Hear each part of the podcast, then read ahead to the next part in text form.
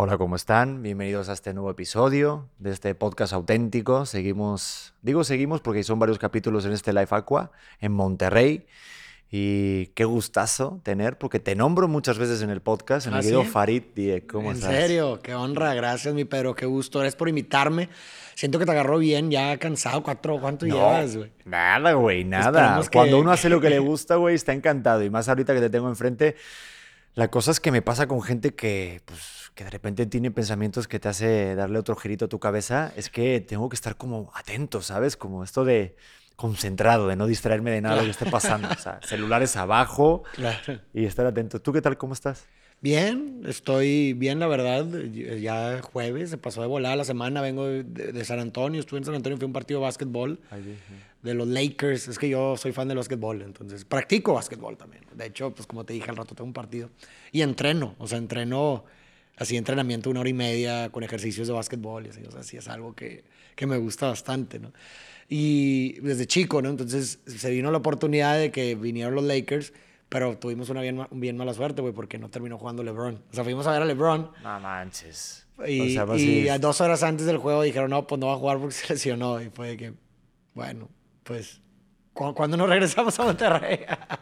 Fíjate lo que hace una figura, ¿no? Yo me acuerdo cuando estaba Pau Gasol en los Lakers, ah, en los Staples, güey, yo fui, me acuerdo vivirlo como, como un niño chico, güey. Nunca había visto un partido de la, de la, de la NBA y todo lo que se crea alrededor del, no solamente el partido. Ese aura, está bien cañón ese fenómeno de cómo alrededor de una figura se crea como una especie de aura que, pues no sé, de una carga simbólica bien fuerte que que te, que te produce sensaciones bien curiosas. O sea, por ejemplo, ya había visto yo a LeBron, lo vi hace como en diciembre contra Houston, fui a Houston y lo vi.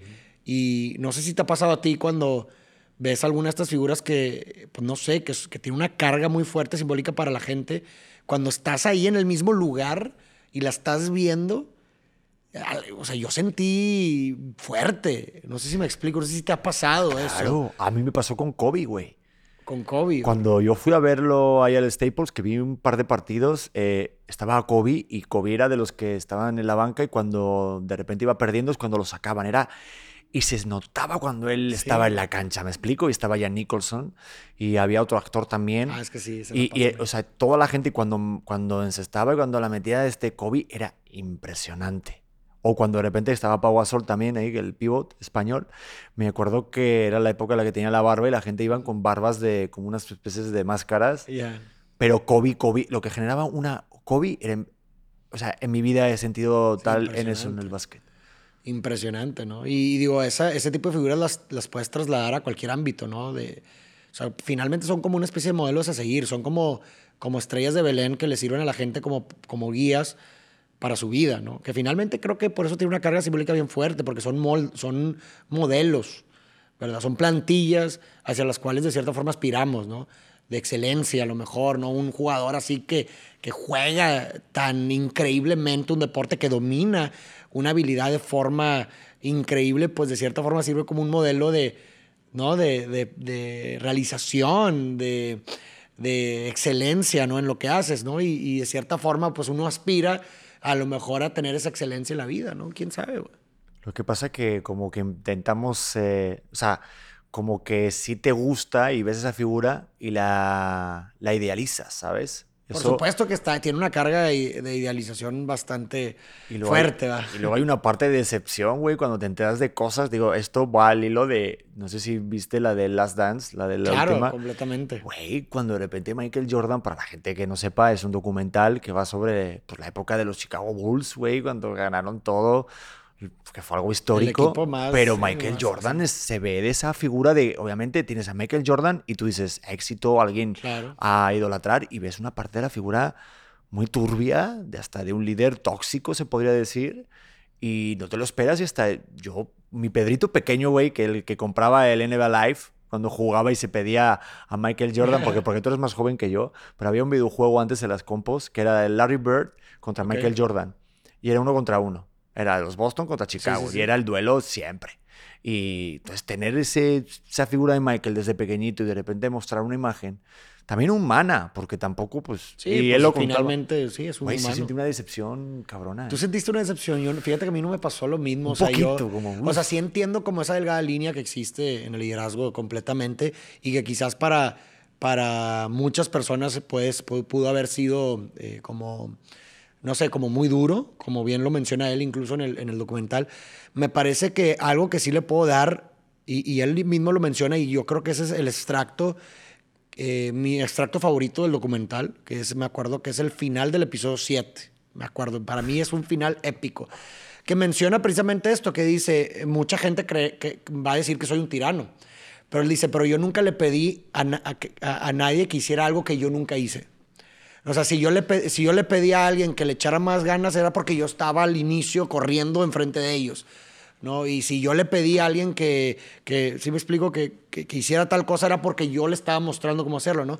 Y digo, pues digo, es, eh, insisto, o sea, obviamente habrá gente que, que a lo mejor ese tipo de liderazgo no le vaya a servir completamente, ¿verdad? Pues ahí, ahí, ahí somos personas distintas todas. Pero me parece que en ese equipo por lo menos se dio esa fórmula perfecta en la que las personas por lo menos que, que estaban o que conformaban el equipo reaccionaron bien ante ese liderazgo, ¿no? Ahí tienes los resultados, Finalmente, seis campeonatos, seis finales, ninguna perdida.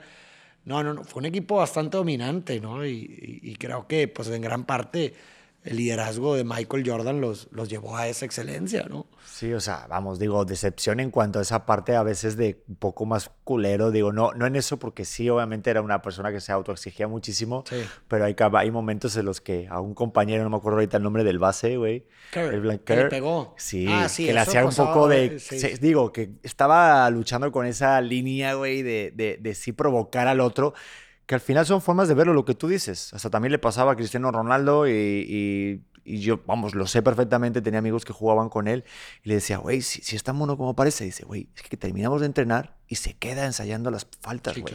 Entonces, pues ahí está el grado de excelencia, ¿sabes? Y, fíjate que eso me ha puesto a pensar mucho, a ver qué opinas tú, Pedro, de que es bien curioso si, si te pones a analizar, ¿no? A estas figuras que han logrado cierta excelencia en, sus disciplinas y en sus actividades, hay un costo muy alto eh, que paga una persona por esa excelencia, si te fijas. O sea, yo, si, te, si te pones a analizar las vidas de estas personas, llegan a ser vidas bastante desordenadas, bastante, o sea, llegan a ser personas muy obsesivas. O sea, pareciera que la obsesión, ¿verdad? Es como una casi, casi una condición necesaria para, para llegar a ser ese tipo de cosas que ellos hicieron. Y cuando hablo de, cuando hago referencia a ese tipo de excelencia, estoy hablando de cambiar por completo la disciplina que hiciste, ¿no? Hacer algo que pone un precedente en la historia de la humanidad, ¿sí me explico? Como fue Michael Jordan, que sentó un precedente para la historia de la humanidad, como LeBron James también, muchos científicos, muchos, ¿sí me explico? este tipo de figuras que realmente hacen hitos en la historia,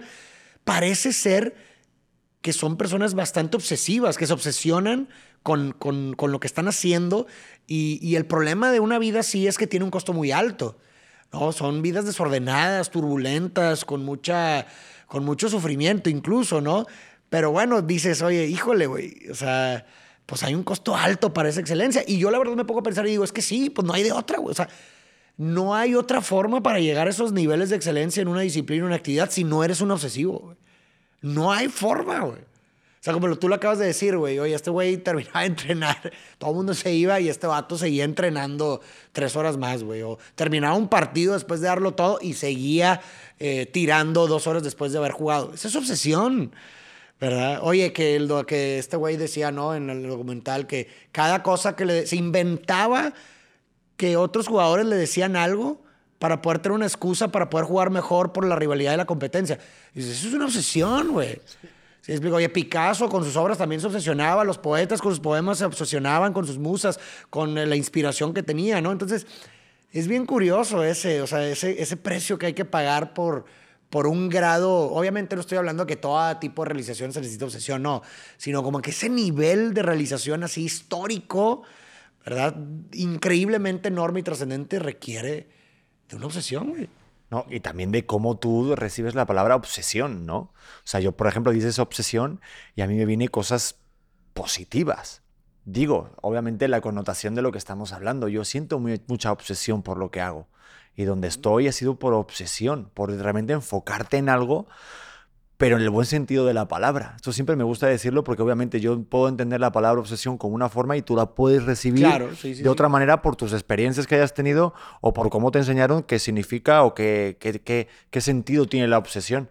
Pero para mí tiene que ser así porque si no estás focalizado en algo y que solamente hay un camino para ello, no lo logras. Obviamente lo que tú dices es lo del precio. Ahorita me vino claramente los precios que puedes tener a nivel personal. Claro, si diferentes áreas de tu vida. Porque, a ver, algo fundamental de la obsesión es que nada ocupa tu atención más que el objeto de obsesión. Claro. Esa es la obsesión. O sea, hay un objeto que ocupa toda tu atención durante un periodo largo de tiempo, ¿no? Entonces, ¿eso qué quiere decir? Que todo lo demás no hay, no, no está. No hay atención en todo lo demás. Entonces ahí es el precio, ¿sí me explico? Eso me refiero con el precio.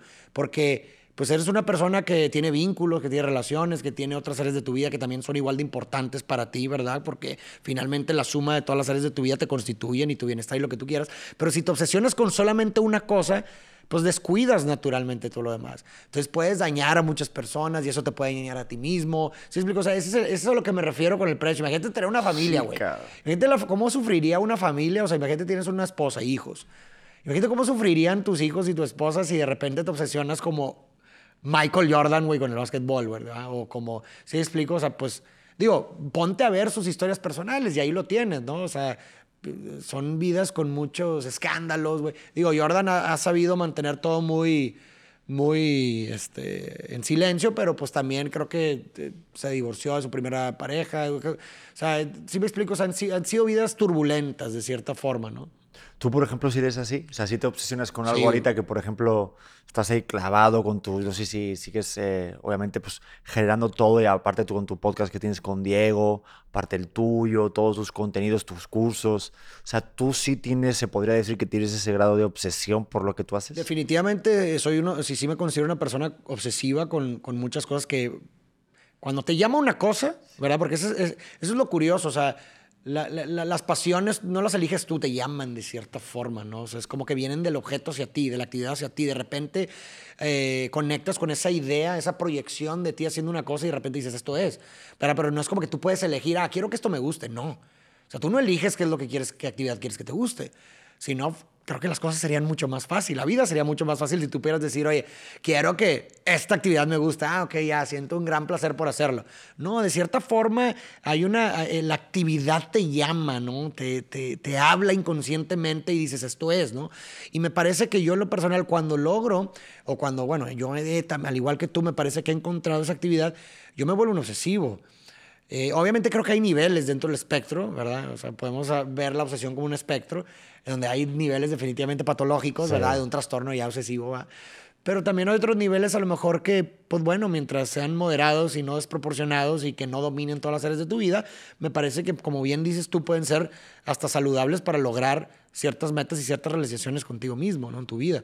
Y yo creo que estoy en un punto, digo, obviamente es mi propia percepción, alguien puede decir lo contrario, pero creo que sí, haciendo un, siendo brutalmente sincero conmigo mismo, creo que sí estoy en un punto de equilibrio bastante bueno, en donde sí soy un obsesivo en ciertas actividades, pero logro, logro poder balancearlo con, con las otras áreas de mi vida. Sí, no, y aparte sí que te lo, o sea, como que sí te veo así, ¿sabes? O sea, ya es la segunda vez que hablamos, ya nos conocemos, no era como la primera vez cuando hablas con alguien que no conoces, hay como otra energía, ¿no? Como que es algo más, como más reconocible, ¿no? Es algo bien curioso, güey. Hace poquito estaba haciendo un curso eh, con un coach de Estados Unidos, Kennedy Brown, y el primer ejercicio, los primeros ejercicios son de reconocer a la gente y pasa algo bien curioso, porque son varios talleres. Y de repente coincides con gente que ya habías estado haciendo otros cursos. Y cuando dicen, oye, pónganse en parejas o en tríos para hacer tal, este ejercicio o el otro, oye, qué curioso que tu mente va directamente a alguien que ya conoces. a lo familiar, lo familiar se siente cómodo. Pero yo intento no hacerlo, güey, porque justo eso es lo que entra en la zona de confort. Pero qué curioso, ¿no? Pero ahorita que te que platicas, sí lo siento así, o sea, te siento como que sí Sí, justo estás como en esa parte de equilibrio. No sé si a lo mejor es por la dieta que me platicabas antes. Estás haciendo. Igual te ayuda esa parte. Porque a mí me ayuda, ¿eh? La parte física. sí, no, no, o sea, claro, güey. A mí la parte física de cómo está yo físicamente, si me estoy cuidando, güey, a mí me afecta directamente a la parte emocional. Pum, así. No, claro, eres tu cuerpo. O sea, la mente no está separada del cuerpo. Esa, esa distinción ¿verdad? Es, es, algo que desde hace mucho tiempo se ha sabido, ¿verdad? Lo que pasa en tu cuerpo afecta lo que está en tu mente y lo que está en tu mente afecta lo que está en tu cuerpo. Entonces no son cosas separadas, ¿no? Si la mente es contingente del cerebro, el cerebro es parte del cuerpo. Entonces finalmente lo que tú, tu salud física va a influir completamente en tu salud mental, ¿verdad? Eso es, es, por, pero por supuesto, ¿no? Y de hecho ahorita que mencionas la dieta, por ejemplo, son otras de las cosas en las que se, se manifiesta mi obsesión, güey. O sea, por ejemplo, eh, me pusieron esta dieta que es bastante restrictiva y yo soy, haz de cuenta, güey, obsesivo y, no la rompo por nada del mundo. ¿Sí explico? O sea, como que tengo esa personalidad o esa estructura psíquica de, de como no romper una regla. ¿Sí explico? Entonces, y me obsesiono con la regla. ¿Verdad? Que ojo, obviamente hay, hay, es una delgada línea porque, bueno, pues eso puede llegar a ser perjudicial en ciertos momentos en donde en donde a lo mejor no pasa nada o a lo mejor es benéfico, incluso saludable que rompas una estructura, ¿verdad? Eh, pero bueno, yo tiendo a ser más como estructurado y seguir bien, no me cambies las cosas, ¿sabes cómo? O sea, a mí esto es lo que tiene que, o sea, yo siempre le digo a, a mi nutrióloga y, así a, cuando a lo entrenador del básquet o así, cuando me, alguien me tiene que dar instrucciones, yo le digo, tú nomás dime lo que tengo que hacer, ¿Sí explico? O sea, no te preocupes que si lo voy a hacer o no, tú nomás dame las instrucciones de qué es lo que tengo que hacer y yo lo voy a hacer. No te preocupes, no voy a caer, no voy a tener días de, engaño de la dieta, no te preocupes, tú vas dime qué tengo que hacer. Y ya, yo soy así, o sea, así también se refleja mi, mi obsesión, güey. Pero porque es una parte de ti. A mí, por ejemplo, ahorita que, yo estoy tomando tu curso de, escritura, eh, de Journey, ¿no? Se puede decir así, El Journey, sí. De Journey para que la gente lo sepa, es eh, tienes que estar todos los días o tienes como un plan y vas acompañando tú durante seis meses. Yo todos los días ya me puse una hora. Y recuerdo que de repente con mi mujer me dice, Pedro, ahorita no te levantes, quédate aquí un ratito. Ahorita está mi mujer embarazada, entonces tiene que tener mucho cariño, ¿no? Yo, no, yo a las siete me levanto y si no me levanto esa hora para escribir, yo me siento mal. Aunque no escriba nada o escriba dos letras o dos palabras o no escriba nada. Pero yo tengo que estar pero porque es algo parte mío como un compromiso conmigo. Y si no tengo yo un compromiso conmigo y me estoy engañando, pues tú imagínate qué compromiso puedo tener con otra persona. Claro, completamente. Y eso te da un sentido de autoeficacia, ¿verdad? De que dices, oye, puedo realmente ser una persona comprometida y está con hechos demostrada que puedo cumplir con los compromisos que hago y eso te da sentido. O sea, eso es bastante, sumamente importante y repercute en todas las áreas de tu vida. Pero está bien bonito como, cómo transformarlo, eso, por ejemplo, en la escritura yo nunca me había parado a pensar lo que suponía terminar un libro. O sea... Lo que constituía. Wow, es, es, impresionante porque es justo esto, es como una especie, mm, o sea, metafóricamente hablando, o haciendo, mejor dicho, una, una analogía de lo que es cumplir con algo que tú te estás poniendo, o sea, un compromiso con algo, lo que sea, obviamente desde las parejas, desde contigo mismo, lo que estamos hablando de la dieta, y de repente escribir un, algo, lo que tú quieras, y terminarlo y terminarlo y decir, acabo de terminar esto, esto lo hice y esto me comprometí a hacerlo. Y, es complicado, es, es, es, difícil. La verdad es que es un, es un, buen pero ejercicio. También, pero también te habla como de esta necesidad, ¿verdad?, humana de la creación, ¿no? Somos, de cierta forma, seres creativos, que no, no me parece que esa coincidencia que, que, que a la hora de, de, de terminar, ¿verdad?, un trabajo, ¿verdad?, una obra, se produce de cierta forma una realización y una satisfacción, porque parece que simbólicamente lo que te dice es que tú has creado algo, ¿no? O sea, has hecho que algo pase de ser nada a ser algo, ¿verdad? Y eso te da un sentido como ser humano. Dije, yo ya creé algo en este mundo, no sé si me explico. Entonces, eso también simbólicamente me parece bellísimo y que, y que, y que justifica tal vez esta, esta sensación de satisfacción a la hora de de construir o de crear algo, ¿no? Qué chingonería. Yo ahorita estoy en esa fase y, está bien padre como, como él ir viendo cómo va cobrando forma y a veces como, como más centrándome en el proceso, ¿sabes? Claro. Justo durante este curso también y en los talleres, porque coincidió porque está bien padre juntar dos cosas, dos proyectos en mi vida, ¿no? Como que estoy escribiendo ese libro, estoy tomando ese curso contigo y los talleres que tomo de repente con coaches y, y demás. Y es bien curioso cómo el ser humano, digo, porque yo observo mucho cómo los demás compañeros preguntan y hacen cosas. Y voy a esto. Cuando ponen un ejercicio con una meta de algo, estamos más preocupados en lograr un supuesto objetivo. O sea, yo ahí ya te puedo decir, mi objetivo es terminar el libro. Correcto. Y yo lo que esa es mi meta. Obviamente luego va a ser vender los libros. ¿Por qué no? Porque, porque no nos vamos a engañar.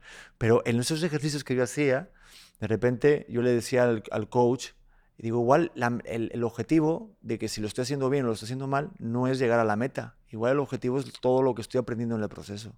Por supuesto. Y a lo mejor mi forma de aprendizaje o mi forma de hacerlo, que es lo que decía el coach, porque esto lo hacíamos, hacíamos ejercicios corporales con los ojos cerrados, tú no ves al compañero.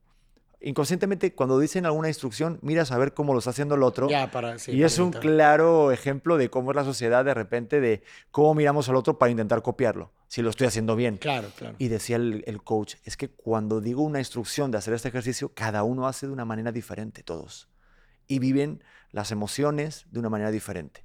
Y eso me pasa con el libro y me pasa con todo. Tú has llegado también a como a, de repente reflexionar sobre esta parte de, güey, estoy llegando a construir algo, pero a lo mejor el objetivo no es que realmente se termine, es el proceso que haya tenido. Claro, completamente. Y me pasó, por ejemplo, con un proyecto, antes de que empezara con las redes, yo tenía un proyecto de reciclaje hacía un calzado con suela de llanta reciclada. O sea, recogíamos las llantas que se, desechaban en las calles y las convertíamos en suelas y hacíamos calzado con esa suela. Y la verdad es que, eh, pues digo, obviamente como, como seres humanos eh, tenemos como que, se nos dificulta mucho abandonar aquello a lo cual hemos invertido mucho emocionalmente, ¿no? O sea, llámese relaciones o proyectos o trabajos. O sea, entre más tú le inviertas emocionalmente, recursos, tiempo, esfuerzo, a algo más difícil se te es abandonarlo, naturalmente, como que a veces piensas que si lo abandonas quiere decir que todo lo que invertiste fue en vano, ¿no? entonces como que el costo parece ser muy alto. Y justamente cuando, pues bueno, yo le dediqué muchos años de mi vida a ese proyecto, desde que fue una idea hasta, que se materializó, y llegó un punto en la vida en donde, bueno, pues ese proyecto me sirvió como como puente para que yo empezara con las redes, porque diversas cosas que pasaron dentro de ese proyecto hicieron que me invitaran a dar conferencias del emprendimiento social y eso me sembró la idea de poder compartir mi pensamiento a través de las redes. Entonces, no te voy a mentir que en algún punto cuando me enfrenté a la disyuntiva de, oye, pues ya no le puedo dedicar tiempo al proyecto de los zapatos porque pues esto me está demandando más tiempo, ya la cuestión de las redes, sí de repente me inundaron sentimientos de desilusión o decepción en el sentido de que, güey, pues todo lo que le invertí de tiempo a esto, pues ya para que ya lo abandone. Y ahí fue cuando precisamente razoné lo que tú dices, ¿no? De decir, oye, es que tal vez el objetivo de este proyecto no era que sea un proyecto exitoso y que pegara y que me dedicara a tener una empresa grande de zapatos y que todo el mundo tenga sus zapatos, sino más bien el objetivo real de este proyecto era precisamente ser un puente para que ahora continúe mi camino por otro lado. Porque finalmente, gracias a ese proyecto, es que terminé haciendo lo que hago el día de hoy, güey. Entonces ese fue su objetivo, finalmente, ¿no? Entonces, sí te sigo y sí me ha pasado ese tipo de cosas y, y el chiste es como que tratar de, de, de, ver los sucesos con mente abierta y, ver, y tratar de ver las consecuencias que se emanaron de ello y ver estas mismas consecuencias como también parte del propósito del mismo, de la misma actividad o del mismo proyecto. Sí, ¿no? Y, y, y, aparte lo que tú dices siempre de, bueno, el otro día me lo decías, de saber que esto es temporal. Claro, exacto. Eso, güey, da como una especie de tranquilidad porque te aferras cuando te, cuando te empieza a ir muy bien todo y dices, no, güey, es que es temporal y esto es de las redes. Y eso a lo mejor pensarlo pues, te libera un poco de, esa necesidad de... Porque a mí me está pasando ahorita, no sé si te pasa, como compartimos esto de trabajar en las redes, obviamente, pues tú llevas mucho más tiempo y tienes otro nivel de, números y de todo, y de alcance y de audiencias bien trabajada. Y eso al final, no sé si te pasa que tú checas, eh, por ejemplo, los números que tienes, porque a mí me pasa ahorita que estoy apenas con menos de un año, y entonces cualquier número que te puede dar como una alegría, dices, ay cabrón, pues sí, pero tampoco quiero que tampoco me sirva eso como para acostarme triste en la, noche, ¿sabes? Si a lo mejor no pega ese clip o esa entrevista, Claro. O esa plática, lo que sea. O sea, ¿a ti te pasa que de repente estás pendiente de...? Claro, naturalmente. O sea, finalmente, a ver, vivimos de eso, ¿no? O sea, de cierta forma, de eso depende nuestra supervivencia. Sí, claro. A ver, si, si realmente... Es que, es que todo depende de la percepción cognitiva que tenga eh, la, la, la, retroalimentación, ¿no? Porque, a ver, si estamos hablando a lo mejor de una persona que, que realmente su vida y su sustento no depende de a lo mejor de views o cosas así, o sea, no representan realmente algo importante para su subsistencia, pues a lo mejor el nivel o el valor que le da es, puede ser mucho menor, ¿sí me explico? O sea, porque es como que, ah, digo, al menos que sea un narcisista, ¿verdad? Y, y, y, y diga, quiero el reconocimiento de los demás, ¿no? Hey, it's Kaylee Cuoco for Priceline. Ready to go to your happy place for a happy price? Well, why didn't you say so? Just download the Priceline app right now and save up to 60% on hotels. So, whether it's Cousin Kevin's Kazoo concert in Kansas City, go Kevin, or Becky's Bachelorette Bash in Bermuda, you never have to miss a trip ever again. So, download the Priceline app today. Your savings are waiting.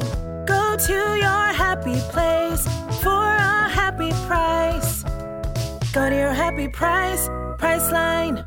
Pero Habemos otras personas, me parece, que sí dependemos completamente de nuestra subsistencia, en, eh, pues sí, en que, en que la gente vea nuestro contenido completamente, ¿no? Entonces, si, si, si, depende, si depende simbólicamente nuestra supervivencia de ello, porque técnicamente lo depende, entonces el like o la retroalimentación o la aceptación del contenido representa pues una, una supervivencia, ¿sí me explico? Como, como si fuera una herramienta para tu supervivencia. Entonces obviamente el valor va a incrementar más. Obviamente, eh, digo, uno tiene que saber relacionarse con, con ello para que no se vuelva como una relación tóxica y entender que, como bien dices, o sea, en este medio va a haber cosas que van a pegar, va a haber cosas que no van a pegar, ¿verdad? Y el chiste es saber navegar entre estos, entre estos claroscuros, entre los momentos lúcidos y en los momentos oscuros, porque finalmente creo que las carreras en redes sociales se caracterizan por eso, ¿no? Por intervalos, por montañas rusas, en donde un momento puede estar arriba y todo el mundo ve tu contenido y todo el mundo te quiere y eres eh, la sensación, y al día siguiente estás del otro lado completamente, por mucho tiempo, ¿no? Entonces, me parece que este, esta, este razonamiento de la temporalidad inherente nos puede ayudar como que en los momentos de lucidez, como a ser serenos y decir, oye, a ver, bueno, ¿cómo puedo aprovechar este momento lo más que pueda antes de que se termine? ¿Sí explico? Y así le puedes sacar más provecho a eso, porque luego te endulzas y crees que esto es para siempre y demás, y luego se termina acabando y dices, híjole, no aproveché lo que debía haber aprovechado. Ya no puedo sacar un producto en este momento porque ya la gente ya no me escucha. Lo debí haber sacado cuando tenía toda la gente. ¿No? Entonces, sí explico. Entonces, a mí en lo personal, esa, esa percepción de contemplar la, lo, lo, imprevisible y la incertidumbre dentro de este trabajo me ha ayudado a manejarme bien en el caos.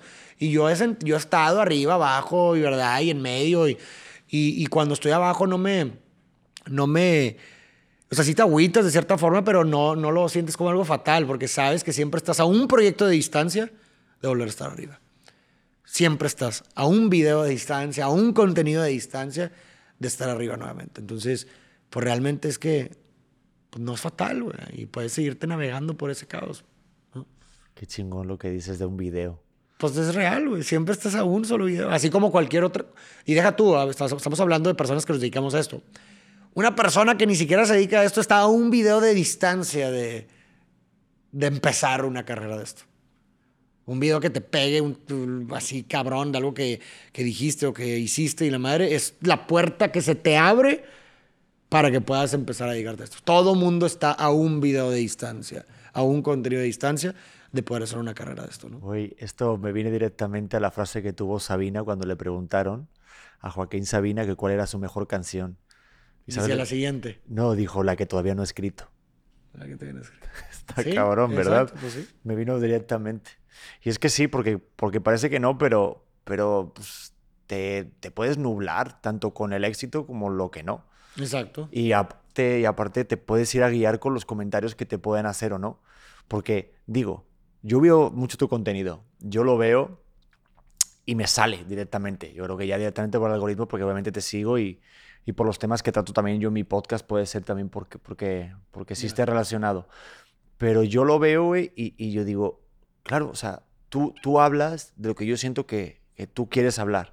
Pero a ti, por ejemplo, los números te pueden decir, no sé, o, con, o con el equipo que tú trabajes, te digan, oye, pues este video pega más estos temas, vete por allá. Pero tú como creativo quieres hacer otra cosa, güey. ¿Cómo creas ese balance entre la parte artística de yo quiero decir esto, quiero hablar de esto, y del, y del otro, que dices, güey, sé que esos temas me pueden pegar más, puede ser más jugoso para la audiencia? ¿Sabes lo que yo hago en lo personal? Es encontrar un balance en tanto que, a ver, el, momento, el punto eureka para mí es conciliar el gusto de la gente, lo más viral posible, con lo más auténtico posible. O sea, cuando llegues a ese sweet spot, me parece que es lo ideal, ¿no? O sea, conciliar tu gusto con el de la gente. Sería ideal. Pero muchas veces, como bien dices, hay cosas que quieres hacer que a lo mejor no van a conciliar con el gusto de la gente. ¿Qué haces en ese caso? Yo siempre guardo un lugar para aquellas cosas que a lo mejor nadie les va a gustar, pero yo las tengo que hacer. ¿Sí explico? Entonces, como que es una compensación, ¿me explico? De que, ok, a lo mejor hay veces en las que voy a hablar de temas que, a ver, yo en lo personal nunca voy a hablar de un tema en la cual no me sienta con algo que aportar. Eso siempre, o sea, eso lo tengo claro. Pero a lo mejor dices, ay, güey, pues bueno, puedo, puedo, puedo, hablar sobre este tema, aunque no me encanta, pero bueno, voy a hablar de este tema porque la gente me lo está pidiendo.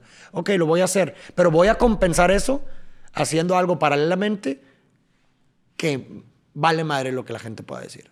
Y por ejemplo, es lo que me encuentro haciendo ahorita. Estoy haciendo un disco, güey. Ahorita en este momento estoy haciendo un disco. ¿Estás haciendo un disco? Ajá. ah, claro, bueno, sí sabía que tocabas instrumentos, pero no, que cantabas. Eh, eh, bueno, no, no canto, realmente recito. Por eso te digo, en este proyecto me vale madre la opinión de la gente, güey. ¿Sí me explico? O sea, me vale madre en... A lo mejor a la gente no le va a gustar, no tengo ninguna señal de que a la gente le va a gustar. Pero es algo que yo quiero hacer, güey. Bien cabrón. Entonces lo estoy haciendo. Y realmente no tengo nada que me asegure. Es más, la gente ni siquiera lo espera. La gente no, está dentro de las expectativas de la gente que yo saque un disco de poesía hablada, en rítmica, con canto de repente. ¿Sí me explico? No está dentro, dentro, dentro de lo que esperan de mi contenido. Pero es el lugar que yo le doy a aquello que viene de lo más profundo de mi ser que quiero hacer, güey. Entonces sí me explico cómo nivel, o sea, hay cosas que sí estoy dispuesto a ceder, no pasa nada, pero siempre me parece que es muy importante darle lugar y procurar aquellas actividades que te gustan hacer por el mero acto per se. ¿Sí explico? Por el acto en sí y no por la recompensa. Siempre debes de tener, yo creo, un lugar guardado para ello, porque si no tu vida se vuelve miserable. ¿Sí explico? O sea, por ejemplo, una persona que a lo mejor no se puede dedicar a lo que más le guste, ¿verdad? Y tiene que trabajar en un lugar que a lo mejor no le gusta tanto, debe de alguna forma encontrar tiempo para su hobby, para uno de sus hobbies, para no, no matarlos, güey. Aunque no ganes dinero de él, pero procúralo, hazlo. Un fin de semana, güey. Dale tiempo porque es la compensación. ¿Me explico? Es lo que va, te va a mantener conectado con lo más profundo de tu ser, ¿no? Entonces, así es como yo trato de nivelar eh, como mi gusto, ¿verdad? Y lo que yo quiero hacer con la expectativa de la gente, güey. Oye, pues quiero que sepas que mi mujer ama la poesía y siempre me dice de ir a, a lugares, incluso cuando... Es que tiene, tiene un trovador por ahí que le gusta muchísimo, pero no me acuerdo los nombres. Yo la verdad sí me gusta la poesía y todo, pero sí de repente me pierdo en cuanto a los nombres, pero mi mujer es súper fan, entonces vas a tener, aunque sea una compradora de ese disco. no, hombre, va a estar gratis en Spotify. Lo vas a tener. Pero, oye, ¿quieres que platiquemos un poco del disco? No sabía esto. Sí, como quieras. Sí, dale. O sea, digo, todavía, me falta, apenas acabo de terminar la primera canción, pero ya está lista, terminada. O sea, ya no me falta grabar el video y la lanzo. Pero está bien interesante el formato, güey. Está bien curioso, la neta, está muy disruptivo. Te digo, es una moneda al aire, o sea, a la gente le puede gustar o no. O sea, no, no o sea, ¿sabes? O sea, o te puede gustar mucho o no, ¿sabes? Es que crees que tú que la, que la gente sí lee poesía ahorita, hoy en día. Pues digo, no, no, no, no creo que sea algo muy popular, definitivamente, pero lo que sí traté de hacer con este disco, con esta propuesta, es tratar de estar un entre o sea, un entre entre el rap y el recital. ¿Me explico? O sea, como que para que se sienta lo rítmico, ¿verdad? O sea, como que caigas tus sílabas tónicas dentro de, los golpes del ritmo, pero también dejé una, o sea, dejé que se sienta también libre. O sea, como que estoy, juego con, con, las métricas en tanto que de repente se siente atado al ritmo y de repente lo libero, ¿no? Entonces está, está interesante porque está hecho de tal forma en la que si tú quieres seguirme, si te lo aprendes y me sigues, lo vas a poder seguir intuitivamente. Porque tiene una rítmica, tiene una musicalidad mi voz. ¿Sabes? O sea, no es como que, o sea, es diferente que me, no sé, que la gente me escuche ahorita hablando y se memorice lo que estoy hablando y memorice tal cual lo que estoy diciendo y lo pueda decir al mismo tiempo lo que yo estoy diciendo. Pues a lo mejor no es tan fácil, ¿verdad? Pero acá, como lo estoy haciendo en, el, en la canción, sí lo es, güey. ¿Sabes? O sea, sigue una métrica, tiene una, una musicalidad, ¿verdad? Y por eso te digo que es una propuesta interesante. Además que tiene también una parte cantada, el coro es cantado. Y yo invito artistas a cantar en las canciones. Entonces, en esta primera canción, mi productor fue Mauricio Sánchez, que es eh, el. De hecho, él, canta en los Claxons. Es guitarrista y cantante de los Claxons. Y esta vez fue mi productor. Él fue mi productor y él canta la canción. Él canta los coros. Y fue una, es una belleza. O sea, la verdad, la canción me dejó chinito. Yo siempre digo que mi métrica para saber si una obra de, de arte, cuando yo hago arte, mi métrica para saber que está terminada es que me deje la piel eriza. Si no me deja la piel eriza, tengo que modificar. Esa siempre ha sido mi métrica desde, que, desde siempre, güey. Cuando hago música, cuando escribo un poema, o sea, cuando hago algo artístico, de índole artística, mi métrica siempre es que me ponga la piel eriza. Y, esta, y, me di cuenta que esta canción estaba lista cuando efectivamente la terminé de escuchar y, y me erizó la piel, ¿no? Esta, esta canción habla de, de la muerte, de la muerte de un ser querido. Este, habla, es muy poética, bastante poética pero me parece que a la gente le va a gustar bastante. O sea, creo que, está muy bonita y, y, toda la gente que, ha, que se puede identificar con este tipo de experiencias, creo que le va a encontrar bastante agradable y que incluso te puede ayudar en tu proceso de duelo, ¿no? Órale. ¿Y cómo te surgió la idea? ¿Realmente fue como la parte primero melódica o fue, primero la, la letra? Primero siempre la letra. Mi proceso creativo es primero la letra siempre. Porque te digo, yo escribo con musicalidad. ¿Qué quiere decir esto? Que yo todo lo que escribo ya tiene una rítmica per se sin necesidad de ponerle música, ya tiene. O sea, por ejemplo, cada palabra que yo estoy hablando aquí y que tú estás hablando tiene una sílaba tónica. O sea, por ejemplo, hola, o es la sílaba tónica de hola. Pedro, P es la sílaba tónica de Pedro. Entonces, si hablamos que dentro de lo normal, ¿verdad? porque obviamente hay, hay, diferentes métricas, pero dentro de una canción normal eh, tienes cuatro tiempos, ¿verdad? Entonces tú tienes que jugar con esos cuatro tiempos. Entonces yo puedo jugar poniendo, oye, ¿sabes qué? El Pedro, el P lo voy a poner en el primer tiempo, el Pedro, sale una consonante y luego voy al segundo sílaba tónica, voy a poner eh, a lo mejor eh, dijo, Pedro, dijo, ¿sabes? Entonces, si te fijas, Pedro, dijo, ahí empieza ahí la rítmica. Pedro dijo, entonces quiero, oye, ¿sabes qué? Voy a poner otra, otra consonante, y digo, otra sílaba no tónica y luego otra tónica y, y me voy a ir uno, uno, uno, uno, uno, uno. sería, Pedro dijo, y luego sería, dijo otra, otra, Pedro dijo beso, ¿sabes? O sea, sí explico, o sea, obviamente ahí no tiene, no tiene coherencia, pero sí me explico, o sea, Pedro dijo beso, entonces si te fijas, tara, tara, tara, es la musicalidad, ta, ta, ta, ta, ta, ta, Pedro dijo beso, ¿sabes? Entonces yo escribo así. Entonces lo, lo bonito de escribir así Obviamente yo elijo con anticipación dónde quiero las sílabas métricas, no todas es ta, o a lo mejor hay veces es ta, ta, ta, ta, ta, ta, ta, ta, ta, ta, o ta, ta, ta, ta, ta, ta, ta, ta, ta, ¿sí me explico? Entonces, ya teniendo eso en mente, escribo y entonces ya cuando entra la, a la parte de la producción musical, la letra embona perfecto. ¿Por qué? Porque ya tiene la musicalidad. Entonces ya lo único que vas a hacer es adornarla musicalmente. Y así fue lo que hicimos. O sea, por ejemplo, con esta canción, la primera que vamos a sacar, la letra no se modificó en lo absoluto cuando entró en el proceso de composición musical. ¿Por qué? Porque la, letra ya tenía una esencia musical. Ya estaba en ta, ta, ta, ta, ta, ta, ta, ta. Y a veces juego de ta, ta, ta, ta, ta, ta, ta, ta, ta, ta, ¿sabes? O sea, pero sigues todo esto para enseñar a tu cerebro que ya puede intuir cuál es lo que sí, qué es lo que sigue. Porque para el cerebro es bastante gratificante el poder intuir qué es lo que sigue y que siga, ¿no? Es decir, sea, si tú a tu cerebro le, pones una canción de cuatro, por, de, de, cuatro cuartos y de repente se la cambias en un momento la canción a dos cuartos o tres cuartos, o va a decir, ay, algo está raro aquí, güey. Ya no le va a gustar, güey. ¿Sabes? Entonces el cerebro le gusta, ok, cuatro cuartos, dame la siguiente en cuatro cuartos. ¿Sabes? Entonces, por eso, pues eh, a lo mejor mi línea primero es las sílabas, cuatro sílabas tónicas, entonces voy a repetir todos los versos con cuatro sílabas tónicas o a lo mejor el coro en tres, pero mi cerebro ya sabe que esta parte es con tres, con esta parte, ¿sí me explico? Entonces, es una ingeniería, güey. Yo soy, o sea, es una ingeniería detrás, pero así es como escribo yo, güey. Y, queda, y yo, por ejemplo, yo ya escribí todo el disco, todo el disco está escrito. Lo único que falta ahora es la composición musical haz de cuenta, seguir el proceso que hicimos con esta primera canción, con otras letras que ya tengo escritas, ¿no? Y así es, está, está interesante, güey. Está, la verdad me emociona mucho. Oye, sí, la verdad que es que como que escuchándote hablando de eso, sí se te ve esa parte de emoción de que, cabrón. Es que, cuando ves el producto, o sea, hay una obra de arte que me gusta mucho que se llama eh, una, una, caja con, con, el sonido de su propia creación, de Robert Morris, que estaba exponiéndose en la ciudad de Seattle. Y era una caja simple, güey. Una caja así de madera que tú la ves y dices, güey, yo la puedo hacer. Porque se está exponiendo aquí. Y creo que esa misma como curiosidad te hace quererte acercar, de que porque se expone esta caja simple en un museo. Y conforme te vas acercando te das cuenta que esta caja empieza a emitir un sonido de serruchos, clavos, martillos, etc. Y ya para cuando estás enfrente de la obra, lees el propósito del artista y te das cuenta que lo que quería proponer el artista con esta obra era demostrar que la verdadera belleza de esta obra no estaba en el producto final, no estaba en la caja que estabas viendo, sino que estaba en su proceso de creación.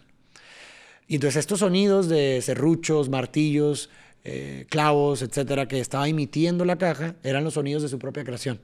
El artista grabó mientras, o sea, el sonido de mientras estaba construyendo la caja. Entonces la caja emitía su, propia su propio proceso de creación. Entonces, es más, me puse chinito con eso, ¿no?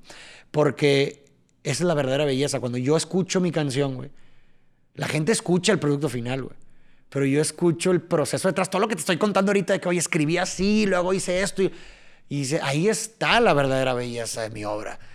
Que yo soy capaz de ver, yo sí lo puedo ver porque yo lo viví y ahí es donde está mi verdadera satisfacción, cómo ese proceso hizo posible ese producto final. Y eso es lo que yo veo en esa simple caja, que en este caso sería esta simple canción.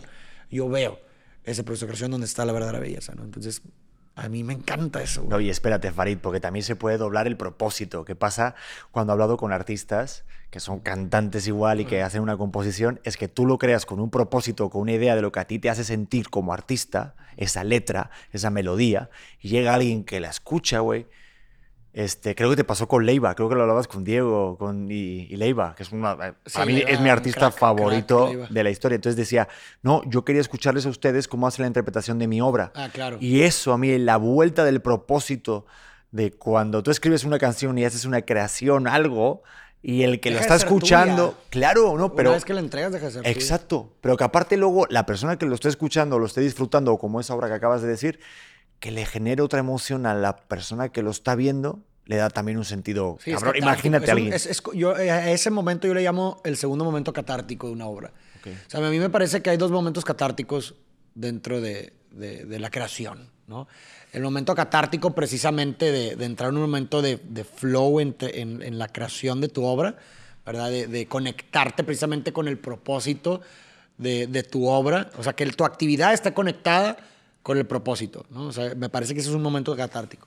Y el segundo momento catártico, me parece, es cuando esa obra recibe una retroalimentación de otra persona positiva. Ese es un segundo momento catártico, porque ya es darle un sentido objetivo a la obra. ¿no? Porque al principio es como un sentido subjetivo, ¿no? O sea, es un propósito que tú estás siguiendo, estás siguiendo tu pasión, lo haces porque te conecta, lo haces por la obra en sí, ¿verdad? Ese es como un momento catártico, pero es subjetivo, es personal. Pero ya el segundo momento catártico es objetivo porque ya viene de, otra persona. ¿Sabes? Ya, ya, ya, es otra persona la que hace la retroalimentación de tu obra, ¿no? Entonces, eh, me parece que esos dos momentos son los mejores momentos que puede tener tu obra. Oye, pues ya quiero escuchar tu canción. Pronto. No, ahorita te, te, la mando ahí para que la escuches. Digo, yo, yo la tengo en mi celular, güey, ¿sabes? Te la puedo mandar. Ahorita te la pongo si quieres. Este, pero ya al público, al público la, la, publicaría hasta ya teniendo el video, que vamos a ver un video. Oye, y haciendo este tipo de cosas, como de repente esta canción es como, como también te surgió esta, esta parte o esta, digamos, eh, este contenido que tienes en tus redes sociales de hablando con extraños. O sea, de repente, no sé si lo sigues haciendo, ¿no? Sí, sí, sí. ¿Sí lo sigues haciendo? Sí. O sea, esa parte de, oye, güey, también hacer otra cosa diferente, porque veo tus videos de lo que hablas y todo, tu, tu material, digamos, a lo mejor base o matriz, y luego están apareciendo estas cositas, ¿no? Pero, pero también de ahí nació algo ahí diferente o...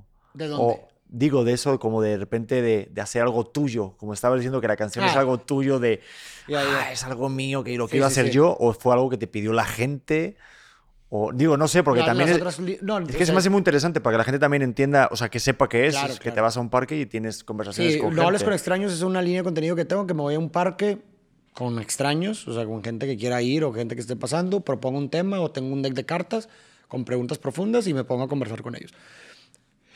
Eso eh, eh, es una actividad que a mí en lo personal, o sea, me encanta, sinceramente. O sea, a mí me encanta platicar. Y es también eh, un momento eureka para mí porque me parece, o lo que más me gusta de esa conversación con la gente, es que, no sé si te ha pasado, mira, lo voy a plantear de esta forma, el, el lenguaje, ¿verdad? Y el pensamiento se construyen mutuamente, ¿no? O sea, es decir, cuando tú hablas, en voz alta, por lo menos o con otra persona, puedes desarrollar ideas más complejas a que si solo pensaras en tu mente. Si tú piensas en tu mente algo, una idea, te vas a de repente a topar con pared a la hora de tratar de desarrollarla complejamente, ¿no? Entonces, cuando quieres desarrollar una idea compleja, ¿qué haces? O hablas o escribes. Entonces, el lenguaje incluye la escritura también. O sea, cuando hablo de lenguaje, hablo de hablar y escribir, ¿no? Entonces, aquí lo impresionante y lo que me encanta de esta línea de contenido de hablar con gente extraña es que estas personas sirven como detonantes de nuevas inspiraciones. Porque si hablamos que el lenguaje y el pensamiento se construyen mutuamente, entonces entre más pueda conversar, pero entre más pueda hablar con otras personas, más voy a poder desarrollar mi pensamiento. Porque las otras personas, con su propio lente, con su propia, propia información que me van a dar a mí, esa información va a ser sinapsis, conexión con la información previa, preexistente dentro de mi sistema, y en esa sinapsis se va a crear una idea nueva. Entonces, para mí es catártico también el momento porque de repente estoy conversando sobre un tema que yo tenía una forma de ver y de repente se acerca una persona que me hace una pregunta o me comparte una opinión distinta y de repente, ¡pum! No, sobrevivo la conversación. De hecho, metafóricamente siempre digo eso, de que yo hago esto porque me gusta, me gusta morir todos los lunes, le digo a la gente. ¿A qué me refiero con morir todos los lunes? Que una nueva parte de mí salga.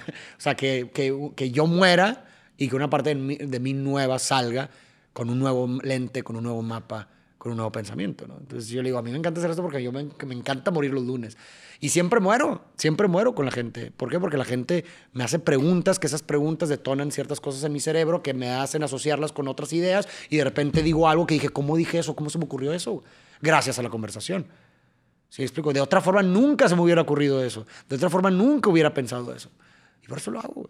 Hasta también como te pueden cambiar de opinión. No sé Por si supuesto. Si, te ha pasado que digas, ay, yo tenía este pensamiento, pero ahorita viendo tu punto, pues tampoco. Claro, por supuesto. Sí. Completamente. Digo, y más que nada lo que hago, mi rol más que nada dentro del programa no es compartir tanto mi opinión. Mi rol en el programa es más que nada hacer preguntas a la gente.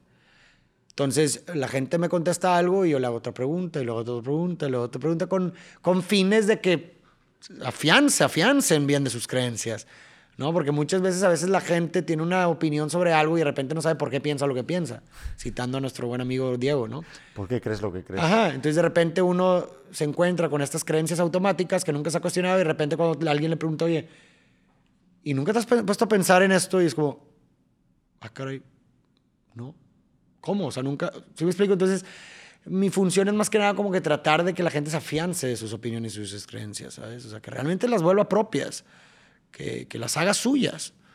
Y, por eso me encanta, me encanta. Y muchas, muchas ideas me han surgido, por ejemplo, de una conversación, de hecho, un capítulo de mi libro nuevo, y creo que lo hablábamos en el otro episodio, surge a raíz de uno de esos conversatorios con un señor que me dijo algo que me explotó la cabeza. Y, claro, lo conecté con mis ideas previas y dije, wow, eureka, ¿no? Que me había, me había dicho que, que él sintió cuando se murió. ¿Sí te acuerdas que te había contado eso? Que dijo que cuando. Cuando se murió su esposa y, su mejor amigo, dijo que sintió como el mundo con Alejandría, que se fue toda la historia de él. Y dije, no mames. Es verdad, me habías contado esa Y me dijo eso y yo, no mames, cabrón. Claro, güey, pues es que somos historias compartidas. ¿Sabes? Yo soy lo que se dice de mí. Aunado a eso, digo, cuando hablo de lo que se dice de mí, incluyo lo que yo digo de mí, ¿no? Yo soy eso. Si yo, si yo te pregunto, Pedro, ¿quién eres? Me vas a decir un relato. Pedro es ta, ta, ta, ta, ta. Si yo le pregunto a tu novia, oye, ¿quién es Pedro? Me va a decir un relato. Pero si se muere tu novia, hay un relato menos. Así como, Alejandría, así como el mundo con Alejandría. Se fueron todo, toda la historia del mundo, toda la historia. Pues te digo algo, el otro día hablé con mi, con mi pareja de esto y me decía, es que yo te quiero mucho. Si tú no sabes lo que te quiero. Y me, y me hablaba así y yo veo los ojos, ¿no? Es impresionante ver cómo, porque obviamente nacemos del reflejo del otro, ¿no? Claro. Yo le decía, es que tú no tienes idea más de lo que yo te quiero a ti. O sea, porque yo de lo que yo la amo. Aparte, empezamos como esos momentos de la pareja que empezamos a decirnos cosas bonitas, güey. Y no paramos, güey, de así como tetos, pero, pero sentimos bien bonito y los dos súper emocionados. Y le decía, es que tú no sabes que yo no visualizo mi vida ahora sin ti. O sea, yo prefiero morirme antes. yo, güey, para. Porque yo siento que, que no puedo. O sea, esta historia idílica, esta cosa de Romeo y Julieta, de los dos morir al final, es que te lo juro, o sea, siento un amor tan bonito, güey, y me hace sentir tan, tan bien, tan pleno, que, que si esa parte de la muerte y de la ausencia es. Es que, es, que no la visualizo. O sea, no, no la quiero ni siquiera aceptar. O sea, no quiero ni siquiera ver esa opción. Así, así, te lo, así te lo planteo. Y eso es bien bonito porque nunca me ha pasado con ninguna pareja a este nivel tanto de amor. Obviamente, pues estamos embarazados, voy a ser papá, güey. Estoy en otro puto viaje. ¿Sabes qué es lo más hermoso de esto? Y me parece muy poético.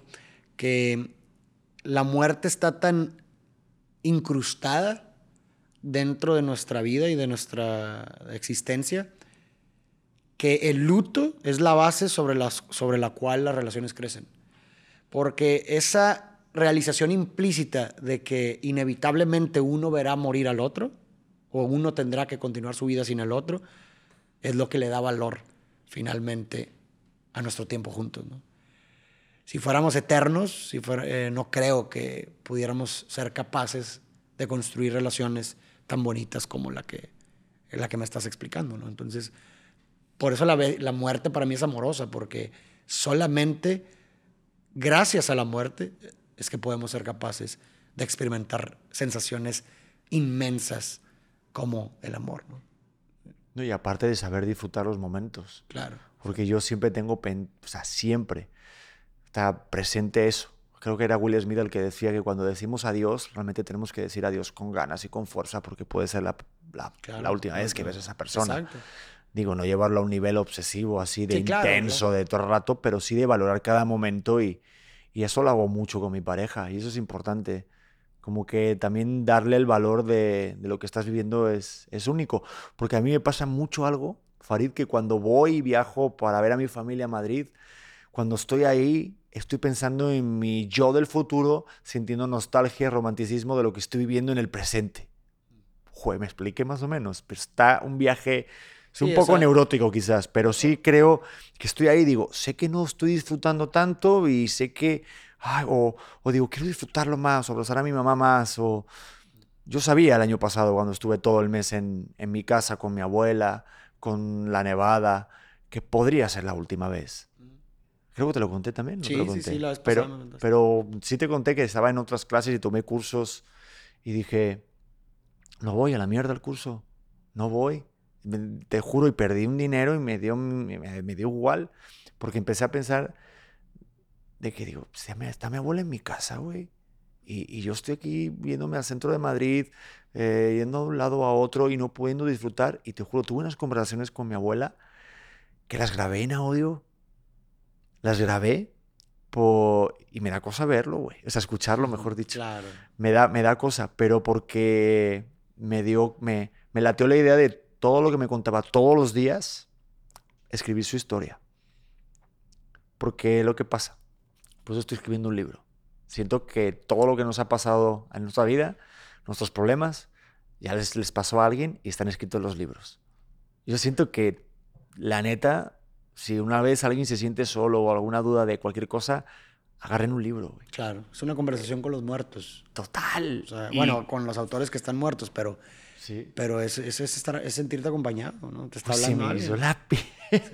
Ahorita diciéndote esto, sentí un escalofrío, pero, pero creo que está padre porque las historias de las personas y sobre todo generaciones pasadas que no tienen tanto, tanta costumbre de redes sociales, ¿no? Ya no están documentadas ciertas vivencias y, y es como un, también un homenaje, ¿no? Un homenaje, una vida. eso me parece una, una gran realización. O sea, una de las más grandes revelaciones, me parece, o realizaciones que una persona puede llegar es precisamente que a través de una lectura de una persona que vivió hace dos mil años, puede aprender lo que a una persona le tocó, le tomó toda su vida aprender.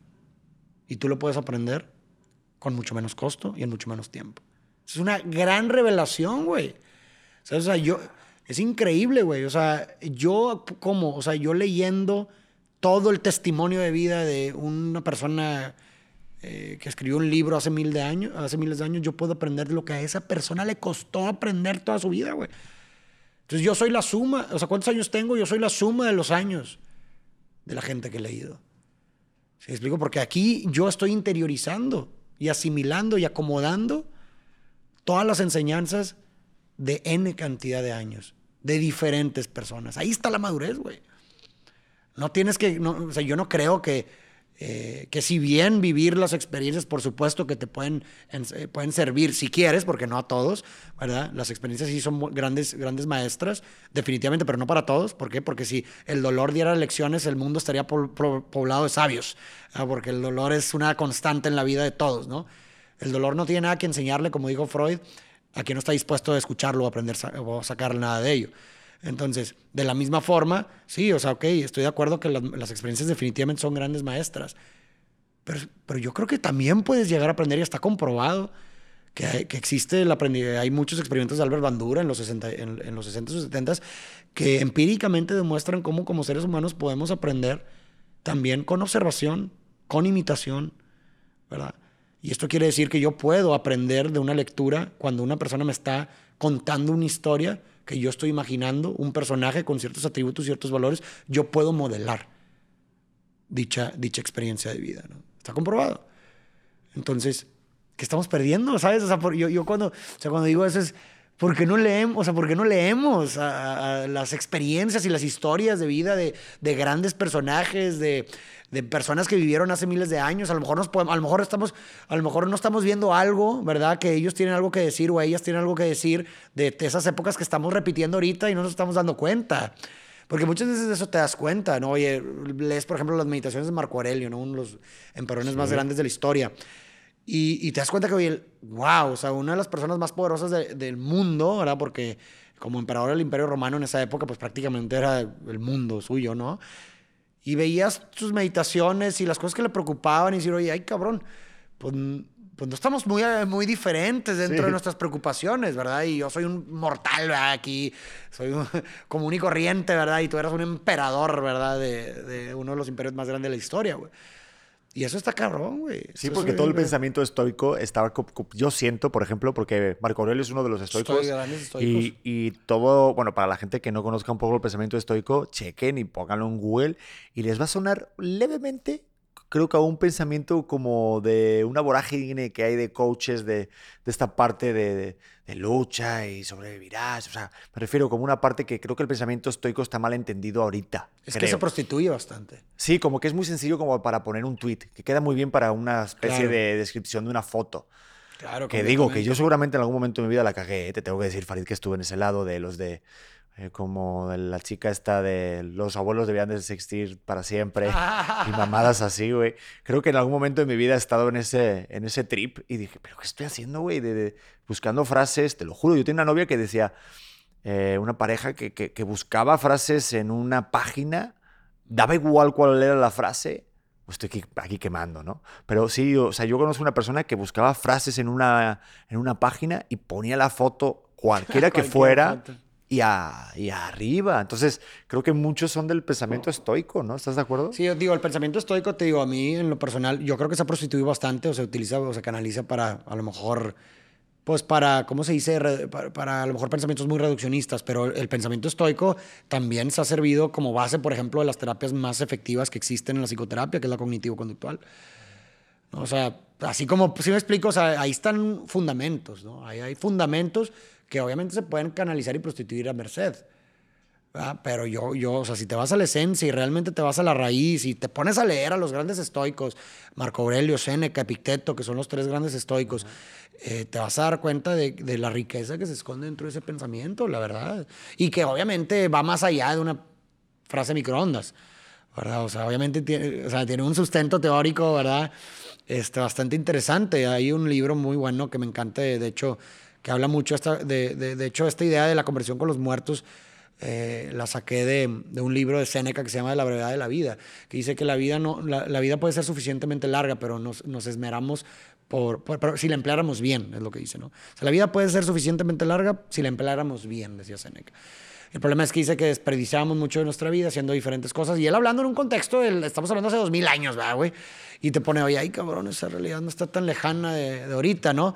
Y te ponía que para él, desde su punto de vista, eh, una vida eh, en donde uno aprende a morir, porque él decía, hay que aprender a morir, porque sea, todo mundo quiere aprender a vivir, pero nadie te enseña a morir. ¿Cómo uno aprende a morir o cómo uno llega, o sí, cómo uno llega a aprender a morir? Pues, güey, llegando a tu lecho de muerte y decir, estoy satisfecho con lo que hice con mi vida, güey. Eso es aprender a morir, ¿sabes? O sea, llegar a ese punto de tu vida donde dices, no me arrepiento de nada de lo que hice y no me faltó nada por hacer. Eso es aprender a morir. Y, me parece, y él decía, la mejor forma para aprender a morir desde mi punto de vista es una camina de sabios. Un camino de sabios, de sabiduría. Una búsqueda de sabiduría. Y luego decía él, oye, pues gracias a los sabios yo puedo aumentar todos los años de los sabios a mi vida. ¿Por qué? Porque gente que ha tardado años, como te dije, en vivir y en aprender ciertas lecciones, me las está dando a través de un libro, en poco tiempo. Ese es un camino de sabios, ¿no? Pero Dios mío, te juro que mm, como que me pone frío solamente de pensarlo. Como que además entre, entre siento un poco de culpabilidad, Farid, por no haber leído tanto a lo mejor en el pasado. No, hombre. Y de todo lo que viene, por ejemplo, ahorita, de, también saber leer lo que a ti te gusta leer.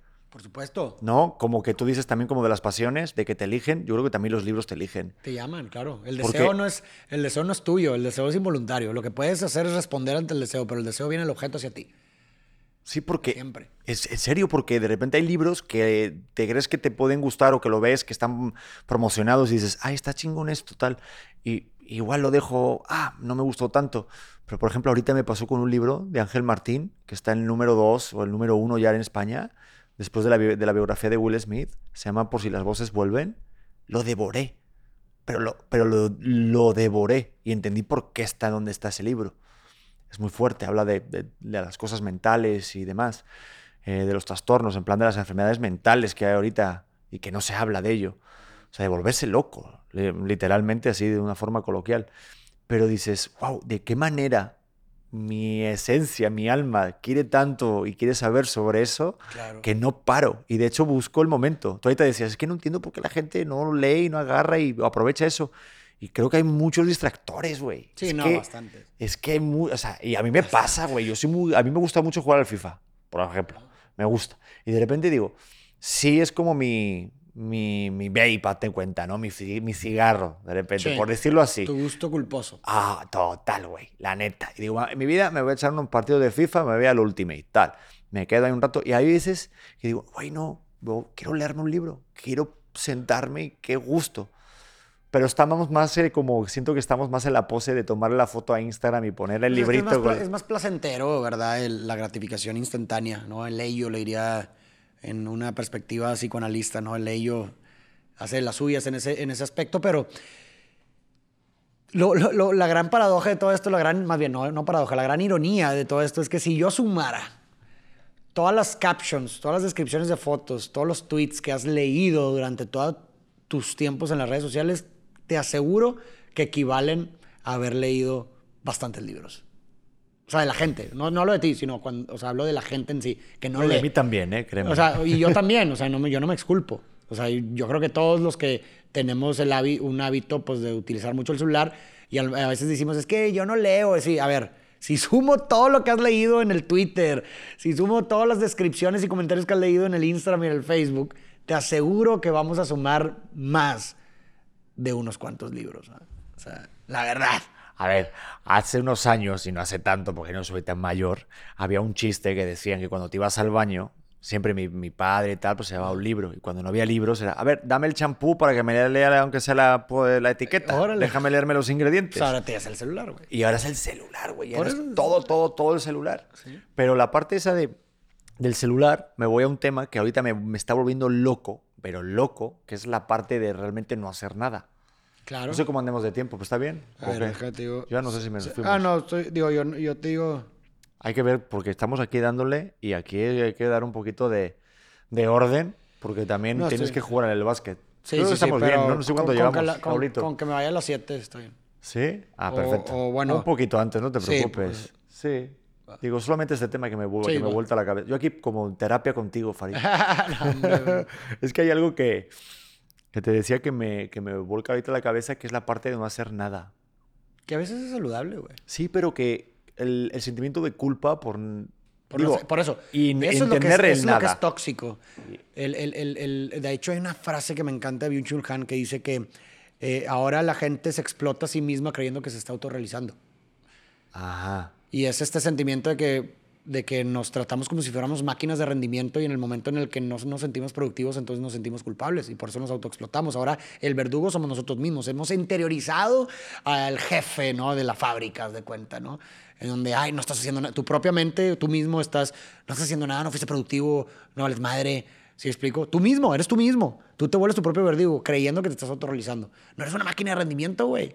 Eres un ser humano, güey. No un hacer humano. Y no se trata de hacer más, sino hacer mejor. ¿Verdad? Y a veces el, ocio y a veces el no hacer nada es saludable, porque en esos momentos de tranquilidad, ¿verdad? Y de no estar agobiado por distintas preocupaciones o actividades, de repente se esconde un, un, tesoro de respuestas. En el silencio hay un tesoro de respuestas, ¿verdad? Entonces, creo que a veces la gente eh, tendemos como que a, a flagelarnos, ¿no? Por, por no ser productivos todo el tiempo, güey, y no estar haciendo nada todo el tiempo relájate, güey, no es una máquina, cabrón. Pero pasa que estamos mal ahorita enseñados y es como nos ha vendido el sistema de que ahorita tenemos que hacer algo para realmente ser felices. Tienes que producir. No, y estar felices. Y, o sea, eh, felicidad es sinónimo de éxito y éxito tienes que estar produciendo, Y entonces es una cosa lo que tú dices, de ser el propio verdugo, pero, o sea, de tu propio verdugo. Y esa parte de, porque yo lo viví ahorita, digo, estoy tirado un rato con mi familia, disfrutando y no estoy pensando en crear este contenido, subir este clip, checar no sé qué cosa. Y me siento mal. Y antes no era así, güey. Yo recuerdo que había una, una etapa en mi vida o una época en la que no había tanta, tanto sentimiento. Me iba a jugar al básquet con mis amigos y ya y ahorita qué bueno que vas a hacer eso, por eso te digo. Sí, no, y te digo, a ver, a mí me ha costado un chingo eso, güey. ¿Ah, sí? O sea, a mí me ha costado, o sea, me ha costado mucho el, el tratar de, de, de precisamente darle lugar a cosas que no tengan nada que ver con mi trabajo, güey. Porque yo sí, yo sí durante mucho tiempo era de como que, no, güey, ¿para qué voy a jugar básquet si, si ese tiempo lo puedo dedicar a trabajar, güey? ¿Sí explico? O sea, digo, yo soy un obsesivo, entonces, entonces sí me costaba de que no, ¿para qué voy allá si eso es una hora significa que puedo hacer dos piezas de contenido, güey? Y luego entendí, ¿verdad? Que obviamente interponiéndote como esos pensamientos, que el poderle dedicar tiempo a ese tipo de cosas afectaba positivamente también mi trabajo, güey. ¿Sabes? Porque muchas veces crees que, ah, ok, le voy a dedicar ese, mejor le dedico, en vez de ir a hacer ejercicio, voy a dedicarle ese tiempo a, a trabajar, pues el trabajo no sale igual, güey. No sale igual. ¿Sí explico? O sea, estás forzando el trabajo. Y de repente en esa ida al hacer ejercicio y en ese desahogo físico, en ese desahogo mental en donde no estás pensando en absolutamente nada, de repente sientes una claridad. ¿no? Y dices, ah, órale, güey, ahora se me ocurre, mañana voy a hacer esto, se me ocurre este pedo, ¿no? Y he encontrado en ese balance como que un bienestar, güey, la verdad entonces ya no me, ya no me siento como culpable. Sí me sentí culpable. No, no hiciste nada, güey. Sí. ¿Sabes? ¿Por qué vas a ir a jugar básquet si no hiciste nada hoy, güey? Mejor haz algo. Espérate, güey. O sea, no pasa nada. ¿Sabes? O sea, estoy bien. O sea, ver, siendo, eh, siendo realmente realista con mi trabajo y demás, estoy, lo estoy haciendo bien, güey. O sea, tampoco estoy en, uno, en un punto de alerta, va, güey. Es que pasa eso, como que es como cuando vas a una fiesta y a mí me ha pasado muchas veces que digo, güey, ¿qué estoy haciendo aquí, güey? o vas a un lugar, a una reunión y dices, ah, podría estar haciendo otra cosa. Entonces siempre estás en el lugar y estás pensando hacer otra cosa. Creo que lo decía Seinfeld en una rutina. Decía, es que ahorita todo el mundo está en un lugar y está pensando en que quiere estar en otro lugar continuamente. Sí. Y, y, estamos y nunca estamos donde queremos estar. Y dices, ay, güey, pues qué hueva, ¿no? Sí, sí, sí, no mames. Oye, pero yo sí estoy donde quiero estar. Ay, qué bonito cierre, ¿viste? ¿Viste cómo lo oíle? ¿Eh? Estaba pensado desde el principio. Está aquí con guion y todo escrito. Pero te quiero agradecer mucho el tiempo, la plática. Ha sido muy rica, no sé cuánto tiempo estuvimos, estuvimos un ratote. Pero contigo el tiempo se pasa volando. Se pasa volando, sí. Y aprende uno mucho, la neta. Gracias, y es mutuo, es mutuo siempre. Por eso me encanta conversar con, con gente, porque, como te dije, es súper rico, la es súper rico para, el, para la mente, para, para, sí, para, para todos. Y te voy a decir una cosa que me lo dijo Billy Robsar hace unos años. Me dice, tú júntate con gente más inteligente que tú. siéntete el pendejo del grupo, porque solamente así podrás ser más inteligente. Así que yo contigo me siento así, pero sí te, tengo, sí te, quiero tener como colega porque uno aprende y, se nutre y, y, crece y se hace como sentir un poquito mejor, la neta. Gracias, gracias. Qué honra, qué honra tus palabras, de verdad, pero lo aprecio mucho. ¿eh? Y nada, ahí nos vemos en el curso. Ahí, nos vemos, ahí seguimos. Por favor, bueno, sigan a Farid, bueno, en tus redes ya creo que te conocen, pero... Farid Diek, así en todas las redes, Farid Diek, no creo que existan dos Farid Diek. No, no, no, además. ¿Cuándo sale la canción? O la poesía, mejor no dicho. No hay fecha todavía. ¿No hay fecha? Cuando, cuando salga, el, o sea, cuando me, ponga a trabajar en el video. Pues que chequen las redes sociales y estén ahí atentos. Ahí al pendiente, sí. Vale. Bueno, a toda la gente, pues gracias por estar aquí. Agradecer a Life Aqua, obviamente. A toda la gente de Spotify, de YouTube, Deezer, iHeart. Y ya te comparto, mi hermano, que en el tiempo que te vi ahora, logramos estar en la lista de los 23 más escuchados en Spotify, la lista de ocio. ¡Wow! Felicidades, pero qué chingón. Es una locura. Enhorabuena. Te lo cuento porque pues, hace ya un ratote que nos vimos en el primer episodio. Eres, de lo, eres la segunda persona que repite. Ok. Con Gon Curiel, te lo tengo que decir. Y te quiero agradecer siempre el apoyo, la neta. hombre, gracias a ti. Qué chido, güey, qué chingón. y a todos ustedes que nos están viendo y escuchando. Así que les mando un beso y nos vemos en el siguiente episodio. It is Ryan here, and I have a question for you. What do you do when you win? Like, are you a fist pumper? A woohooer, a hand clapper, a high fiver. I kind of like the high five, but if you want to hone in on those winning moves, check out Chumba Casino. At ChumbaCasino.com, choose from hundreds of social casino style games for your chance to redeem serious cash prizes. There are new game releases weekly, plus free daily bonuses. So don't wait. Start having the most fun ever at ChumbaCasino.com. No purchase necessary. BGW. Void were prohibited by law. See terms and conditions. 18 plus. ¿Estás listo para convertir tus mejores ideas en un negocio en línea exitoso? Te presentamos Shopify. Tal vez no lo sabías, pero nuestro podcast More Than Mamis es un negocio y lo empezamos por supuesto para desahogarnos y hablar sobre la maternidad, no para convertirnos en expertas de ventas y del e-commerce. Así que sí, necesitábamos ayuda para vender nuestro merch y poner en marcha nuestra tienda. ¿Y cómo suena con Shopify? Llegó otra venta. Shopify es la plataforma de comercio que está revolucionando millones de negocios en todo el mundo. Ya seas un emprendedor desde tu casa o desde donde sea, Shopify es la única herramienta que necesitas para iniciar, administrar y hacer crecer tu negocio sin dificultades. Con Shopify puedo gestionar pedidos, envíos y pagos desde cualquier lugar, brindándote toda la información y estadísticas de tus ventas al detalle. Regístrate para un periodo de prueba con tan solo un dólar al mes en shopify.com barra sonoro, todo en minúsculas Ve a shopify.com barra sonoro para llevar tu negocio al siguiente nivel. Shopify.com barra sonoro.